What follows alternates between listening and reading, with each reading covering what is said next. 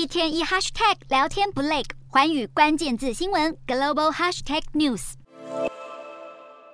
美国国务卿布林肯、国防部长奥斯汀等华府高级官员热烈欢迎四十九名非洲国家领袖在华府揭开第二届美非领袖峰会序幕。本次为期三天的峰会一展开，美方就开门见山打出抗中牌。随后，布林肯更向现场的非洲领袖们承诺，美国将投注大量资源协助他们解决紧迫的饥荒与医疗资源匮乏问题，更长期的援助非洲国家对抗粮食危机与疫情。事实上，早在峰会正式登场的前一天，华府就事先预告将斥资巨额资金提供非洲国家经济、卫生和安全援助。不过，美方大摇大摆拉拢非洲联盟，势必惹怒对手中国与俄罗斯。中国外交部十三日率先开轰。美中角力早已延伸至非洲大陆。中国自二零一四年以来对非洲的投资首度超越美国，成为非洲最大的投资国。同一时间，俄罗斯也持续派遣佣兵参加当地军事行动，扩大与各国政府伙伴关系。拜登为了从俄中两国手中赢回对非洲的影响力，预计将在峰会期间宣布支持非洲联盟加入 G20，成为常任成员，并开启美国与非洲之间更大规模的经贸市场。华府一再强调，拜登最想传达的讯息是，美国非常在乎非洲伙。伙伴。